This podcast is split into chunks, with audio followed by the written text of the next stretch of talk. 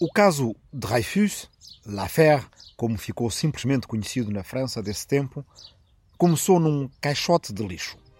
A partir daí, foi sempre a descer. Uma senhora chamada Marie Bastien era empregada de limpeza na Embaixada da Alemanha em Paris e também no escritório do adido militar alemão em França, Maximilian von Schwarzkoppen. Mas Madame Bastien era mulher de um gendarme, ou um guarda republicano, e apesar da descrita como, abrir aspas, vulgar, estúpida e completamente iletrada, fechar aspas, pelos superiores para quem secretamente trabalhava, a verdade é que era suficientemente inteligente para roubar todos os dias o lixo do oficial Schwarzkoppen e levá-lo regularmente a um encontro com o oficial francês Charles Armand Auguste Ferdinand Mercier du Paty de Clam, chefe do enganadoramente chamado Serviço de Estatística das Forças Armadas Francesas, que na verdade era a secção de espionagem e contra-espionagem militar francesa. No fim de setembro de 1894, Madame Bastien traz uma nota manuscrita rasgada em seis pedaços que o adido Schwarzkoppen tinha deixado no lixo. Aquilo que não interessara ao adido militar alemão, por conter informações que no fundo poderiam ter sido repescadas no boletim da artilharia francesa, que era público, tornou-se, contudo, da mais obsessiva importância para o Estado-Maior-General francês, em estado de choque pela descoberta de que haveria entre os seus subordinados um traidor. Essa nota manuscrita ficará para sempre conhecida pelo nome de Bordereau, o que nos dá um problema complicado, porque Bordereau não tem uma boa tradução em português. Bordereau não é bem uma carta, também não é bem um envelope e não é certamente um telegrama. Seria talvez mais algo como uma listagem, um pouco como aparece numa guia de remessa ou numa nota de vendas. O conteúdo dessa guia era o seguinte: sem novas da sua parte, indicando que me deseja ver, envio-vos, porém, monsieur, algumas informações interessantes. Primeiro, uma nota sobre o freio hidráulico de 120 e a forma como se tem comportado esta peça. Segundo, uma nota sobre as tropas de cobertura. As modificações serão acrescentadas pelo novo plano. Terceiro, uma nota sobre uma modificação às formações da artilharia. Quarto, uma nota relativa a Madagascar. Quinto, o projeto do Manual de Tiro da Artilharia de Campo, que saiu a 14 de março de 1894. Este último documento é extremamente difícil de encontrar e não posso tê-lo à minha disposição senão por pouquíssimos dias. O Ministério da Guerra enviou-o a um número limitado nos batalhões e são os batalhões que são responsáveis por eles. Cada oficial que os detenha deve devolver o seu após a manobra. Se você quiser retirar daí aquilo que lhe interessar e me devolver depois, poderei obtê-lo. A menos que Vossa Mercê queira que eu faça copiar integralmente e enviar-vos a cópia. Vou partir em manobras. O Serviço de Estatística colou cuidadosamente os seis pedaços do bordereau com adesivos e relatou as suas descobertas ao Estado-Maior-General, que as partilhou com o Ministro da Guerra. Todos começaram a tentar identificar o possível traidor. Não se deram conta ou não valorizaram que o traidor seria, no fundo, um fanfarrão, uma vez que o manual de tiro estava bastante mais disponível do que aquilo que ele dizia, escapou-lhes a verificação de detalhes óbvios, como tentar verificar que oficiais poderiam ter partido em manobras durante esse ano, ou seja, após 14 de março, data da edição do manual de tiro, e antes de setembro, data em que o Bordereau tinha sido encontrado no lixo por Madame Bastien. Em vez disso, seguiram antes a pista da artilharia, pensando que certamente quem teria enviado o Bordereau teria que ser alguém da artilharia, embora as informações sobre a artilharia no Bordereau pudessem também ser conseguidas por outras armas e até por um público mais generalizado, pois não eram propriamente secretas. Nas suas buscas, rapidamente os generais e os oficiais do Serviço de Estatística se interessaram pela figura de um capitão de artilharia que trabalhava com o Estado-Maior e que tivera até aí uma carreira brilhante, embora não fosse tido por simpático à maior parte dos generais. Este capitão de artilharia era um judeu alsaciano chamado Alfred Dreyfus e, por menor revelador, mas não verificado pelos investigadores militares, não tinha partido em manobras recentemente, ou seja, entre março de 1894 como afirmava taxativamente o Bordereau, e setembro, a data em que ele tinha sido encontrado. No entanto, apressadamente, os militares procuram um exemplo da escrita de Dreyfus. E, embora quando a encontrem verifiquem que ela não seja idêntica à do Bordeaux, parece-lhes suficientemente semelhante para prepararem uma armadilha ao capitão. A 13 de outubro de 1894, um sábado, ao fim da manhã, Dreyfus recebe uma convocatória para apresentar-se na próxima segunda-feira às 9 da manhã no Ministério da Guerra em traje burguês, como dizia a convocatória, ou seja, sem ser fardado. Sem fazer ideia do que o espera, Alfred Dreyfus é recebido pelo comandante do Petit de Clam e três outros homens, que estão também na mesma sala, mas não o general de Boisdeffre, que era o chefe de Estado-Maior-General que ele esperava ver.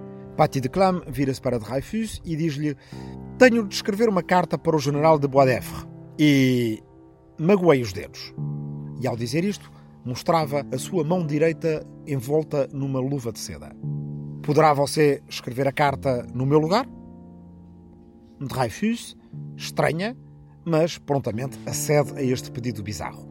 E mal começa a escrever, sente no seu ombro a mão do comandante do du Clam, que lhe diz: Em nome da lei, você está preso, acusado do crime de alta traição.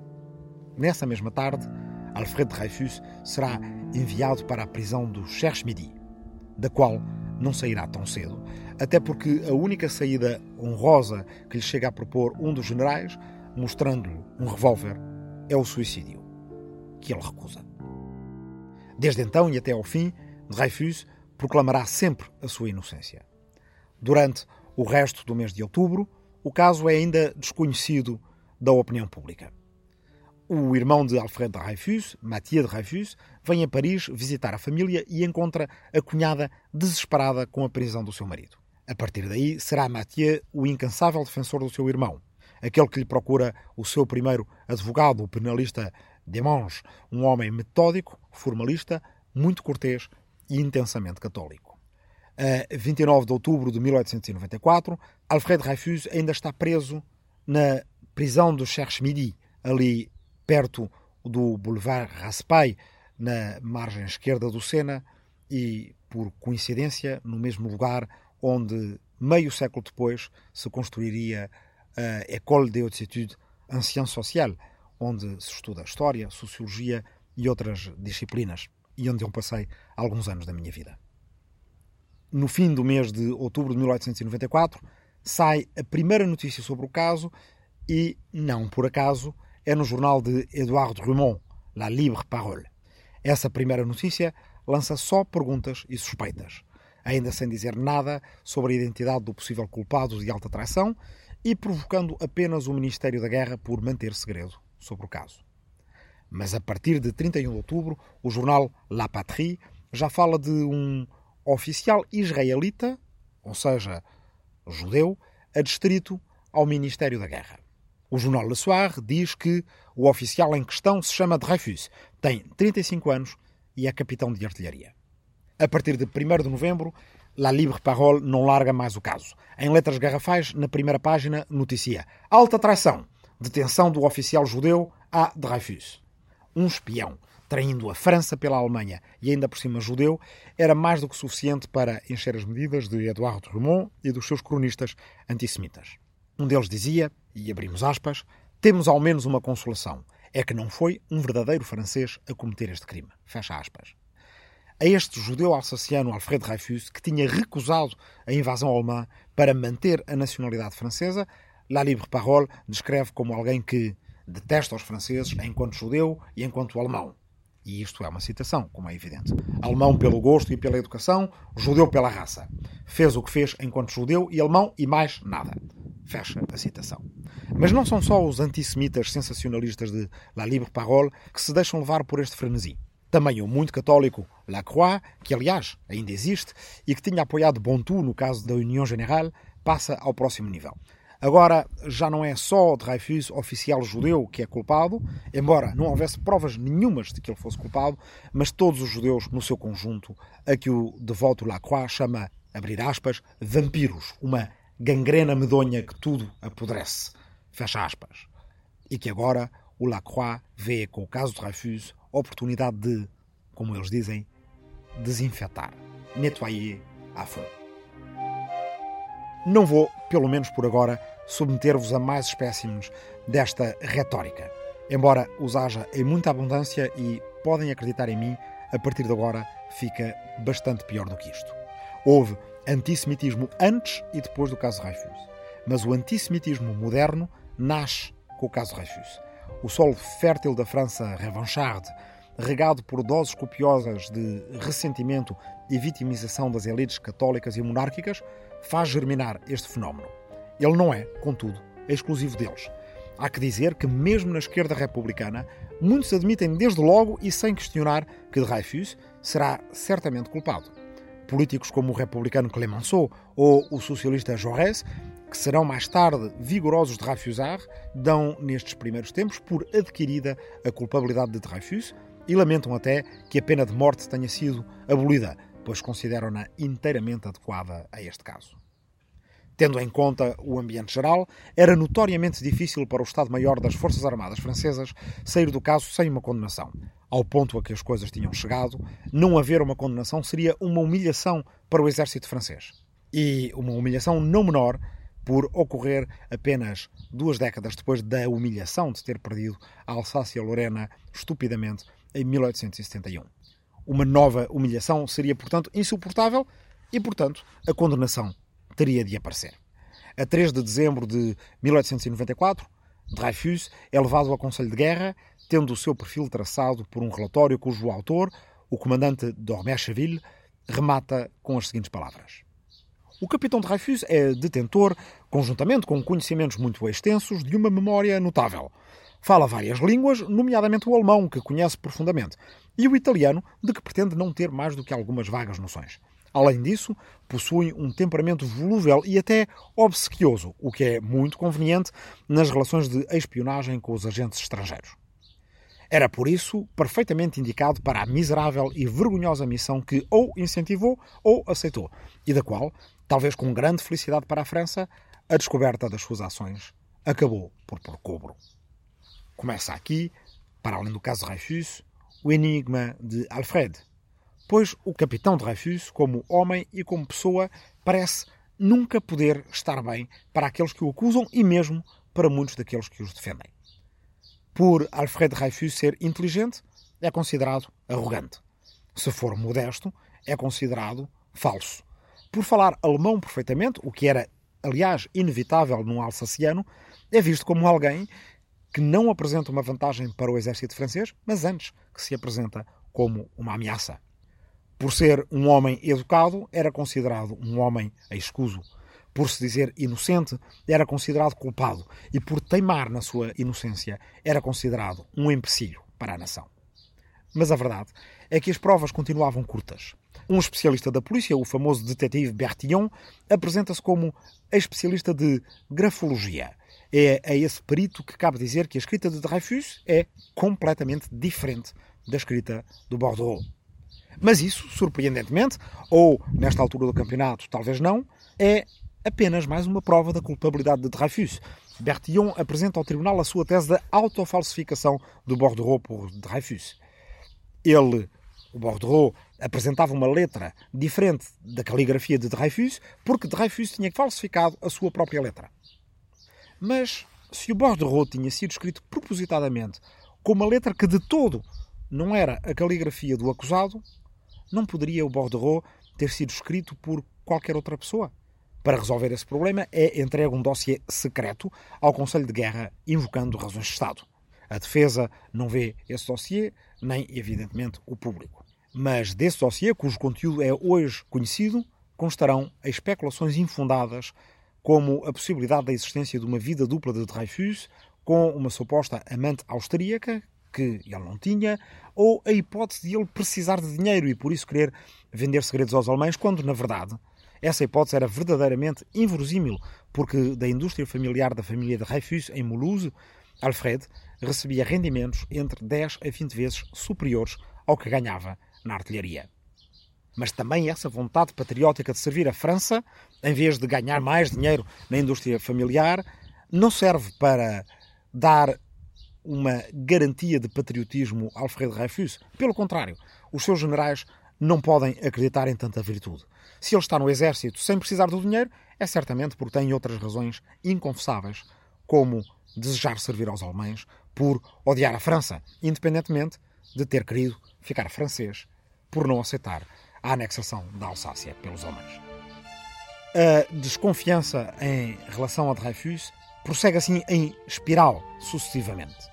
Mais tarde, desse mesmo dossiê constarão até peças forjadas por um subordinado de Paty de Clam, um homem chamado Henri, e que, entre outras provas, forjou um suposto bilhete de Schwarzkoppen para o adido militar italiano, que alguns outros documentos encontrados, entretanto, sugerem ter sido seu amante, e no qual Schwarzkoppen fala ao seu amante e companheiro adido militar italiano do Sacana do D, D ponto como abreviatura, o que, apesar de aparecer num documento forjado, mesmo assim é entendido pelo Estado-Maior-General como suficiente para identificar Dreyfus. Dreyfus é então enviado para a ilha de Ré, primeiro, e depois para a ilha do Diabo, nas Antilhas. Pouco pode escrever à família. Em França, começa a saga da sua mulher Lucie, dos seus dois filhos e do seu irmão Mathieu para encontrar aliados e provar a inocência de Alfred. Mas antes disso, há um momento simbólico, registado em gravuras e em incontáveis reportagens da época. É a degradação de Dreyfus, que acontece em Paris. Numa parada militar, Dreyfus apresenta-se, os seus galões são-lhe retirados do uniforme e o seu sabre é quebrado no joelho de um oficial. Antes de ser levado para a prisão, Dreyfus ainda grita uma vez que é inocente, perante uma multidão aos gritos e aos urros que o chama de traidor e que grita morte aos judeus. Também aqui a retórica antissemita de escritores e colunistas como Drummond, Maurras e o Leon Daudet, que conhecemos na primeira conversa, e muitos outros, atinge um novo pico na infindável cordilheira de muitos picos dessa retórica, em todo o caso de Dreyfus.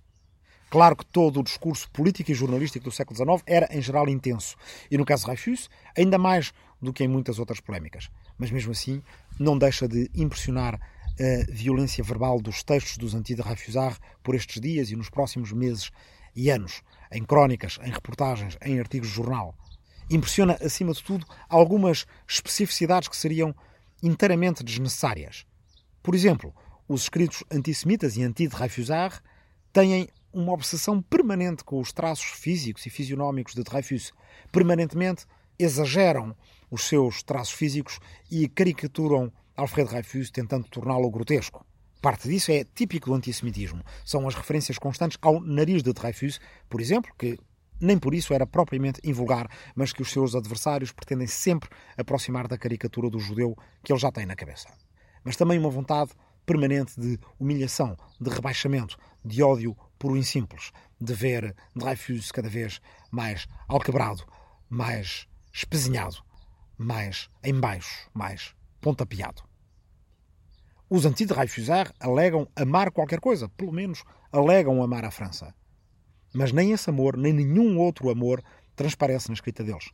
Não se encontra nos seus textos, mesmo que desejássemos aqui estabelecer qualquer equivalência entre o campo Dreyfusard e anti-Dreyfusard, nenhuma da escrita elevada que um Zola celebrará não só no J'accuse, mas também em muitos outros textos sobre o mesmo caso, em frases como Tenho a tenaz esperança de ver em breve muita verdade, muita justiça, de ver chegar os campos longínquos onde germina o futuro. E continuo à espera. Mas Zola só chegará muito depois. Por agora, durante dois longos anos, o espaço é ao ódio dos Drummond, dos Daudet e dos Maurras. Pelo menos até o jornal Le Matin ter publicado em 10 de novembro de 1896, mais de dois anos depois de Dreyfus ser preso, finalmente o facsímile do famoso Bordereau. No interior do exército francês, o serviço de estatística tem um novo chefe, chamado Marie-Georges Picard. E este Picard começa a perceber-se de que algo, aliás, várias coisas, estão erradas com a condenação de Dreyfus. Quando procura os seus superiores para tentar salvar a honra do exército, vê as suas iniciativas serem recusadas e acaba por ser enviado para a Tunísia. No entanto, apesar de Picard ter sido professor de Dreyfus, Picard é também um antissemita e não gosta do seu ex-aluno. Confia a um advogado seu amigo que encontrou nos seus arquivos uma carta de um outro oficial cuja letra parece idêntica à do infame Bordereau e que não é Dreyfus, mas não permite qualquer divulgação desse segredo e não permite que o seu advogado diga a ninguém quem é o oficial que tem uma letra igual à do Bordeaux. E estamos nisto quando um judeu português, ou eventualmente espanhol, chamado Jacó ou Jacques de Castro, que era corretor na Bolsa de Amsterdão, vem a Paris e compra por acaso o jornal Le Matin. Nesse jornal está o facsímile do Bordeaux. E Jacob de Castro diz para si mesmo que lhe parece reconhecer aquela letra. Ele poderia jurar que um cliente dele tem exatamente aquela caligrafia. No escritório de Paris, junto com os seus sócios, eventualmente com o seu irmão Eli de Castro, o senhor Jacob de Castro procura entre os seus arquivos e acha a correspondência em causa. O seu autor era, de facto, um cliente dele, que lhe envia cartas a pedir para comprar e vender ações e cujo nome era Charles Ferdinand Valsin Esterhazy, um oficial do exército francês, e ele sim, confirmar-se-ia depois, tinha partido em manobras no primeiro semestre de 1894, como dizia na mensagem ao adido Schwarzkoppen. A caligrafia das ordens de compra e venda de ações que Esterhazy enviava ao Sr. de Castro era idêntica à do Bordeaux. Jacob de Castro tenta entrar em contato com Mathieu de Dreyfus e combina com ele um encontro no Boulevard Montmartre. No livro que Mathieu de Dreyfus escreve depois sobre as suas memórias do caso de Dreyfus, tal como viveu, l'affaire telle que je l'ai vécu, ele conta como se encontrou exatamente às duas horas da tarde de um dia de novembro de 1896 no Boulevard Montmartre com o Sr. de Castro e alguns dos seus sócios.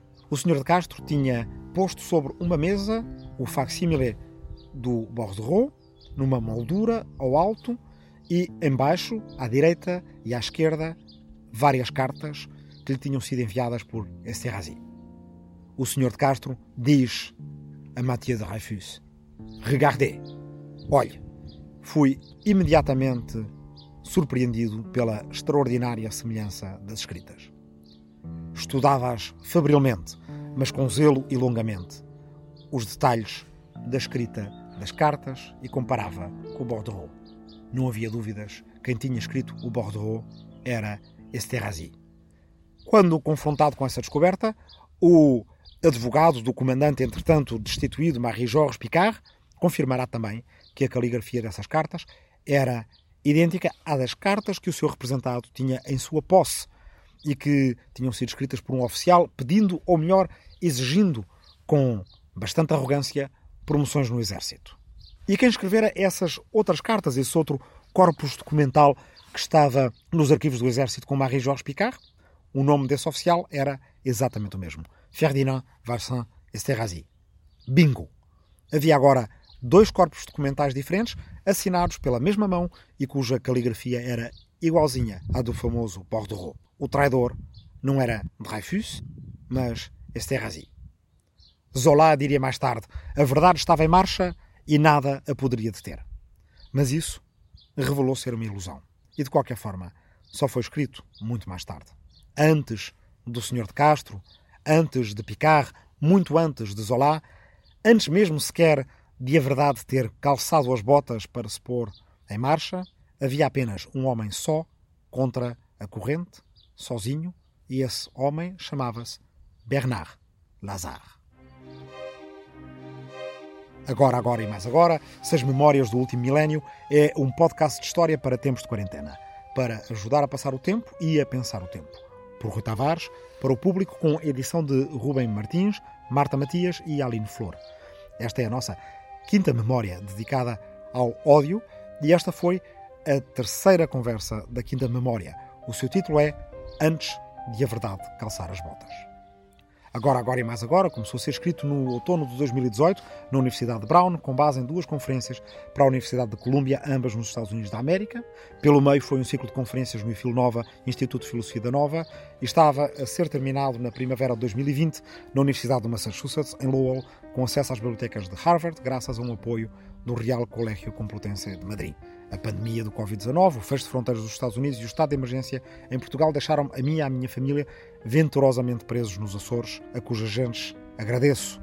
Agradeço também, é claro, às fundações Luso-Americana para o Desenvolvimento, SAB e Gulbenkian, os apoios para as estadias e atividades académicas que resumi atrás.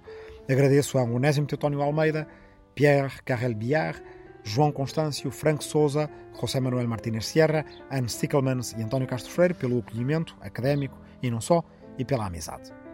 A ilustração que podem encontrar no frontispício deste podcast, nos agregadores habituais, representa Al-Farabi com a utopia de Thomas More na cabeça.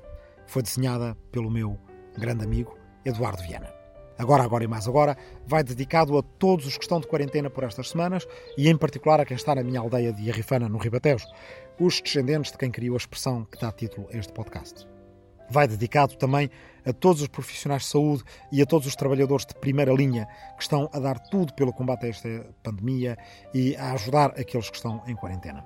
Espero que um dia alguns de vocês possam ouvir este podcast e que isso lhes traga algum reconforto ou que pelo menos transmita a gratidão que sinto pelo que vocês fazem.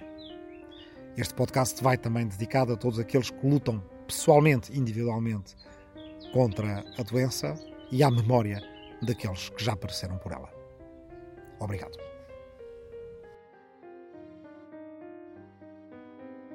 O público fica no ouvido.